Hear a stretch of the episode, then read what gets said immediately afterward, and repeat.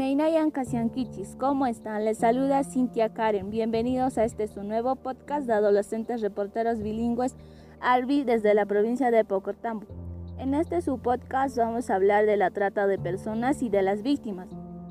La crisis sanitaria generada por el COVID-19 no solo ha significado el confinamiento de millones de personas en sus hogares, sino también el empeoramiento de las condiciones en que las personas pueden ejercer sus derechos fundamentales, pues la trata de personas no para en estos tiempos de pandemia. Desde hace mucho tiempo antes de la pandemia siempre ha existido. Ahora con la pandemia sigue, pero lo más preocupante es que las autoridades no visualizan este gran problema que afecta a los grupos más vulnerables que somos los adolescentes muchas de ellas de las comunidades.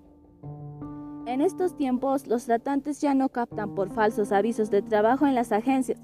Ahora están dentro de la casa por medio de las redes sociales, el aprovechándose de la situación que ahora pasamos en las familias, como es el caso de la falta de la economía. Lo bueno, la Oficina de las Naciones Unidas contra la Droga y el Delito han reportado que más niños y niñas están siendo forzados a salir a las calles en busca de alimentos e ingresos, lo que incrementa su riesgo a la explotación. ¿Qué hay de los adolescentes víctimas de la trata de personas? ¿En qué riesgo se encuentran? Esta pandemia llegó también cuando muchos adolescentes estaban siendo trasladados de las comunidades con fines de explotación sexual y laboral. Ahora ellos se ven más vulnerables porque no tienen un hogar donde refugiarse con esta pandemia se ven más expuestos al contagio y son grupos más desprotegidos por el momento. Las víctimas de la trata de personas podrían verse obligadas por sus tratantes a participar en actividades más riesgosas debido a la situación de emergencia.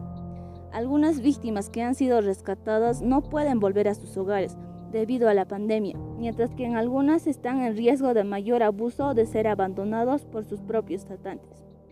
Muchas gracias por escucharnos. Si eres padre de familia, ten confianza con tus hijos para que no te oculten con quienes se conocen por el medio de las redes sociales. Si eres adolescente, confía en las no confíes en las personas extrañas que tratan de ganarse tu confianza, mucho menos aceptes mandar tu foto o dirección o encontrarte con él. La trata de personas también es otra pandemia que mata la libertad de muchos adolescentes, niños y mujeres. Nos vemos en nuestro próximo podcast. Tupananchis Kama Añay.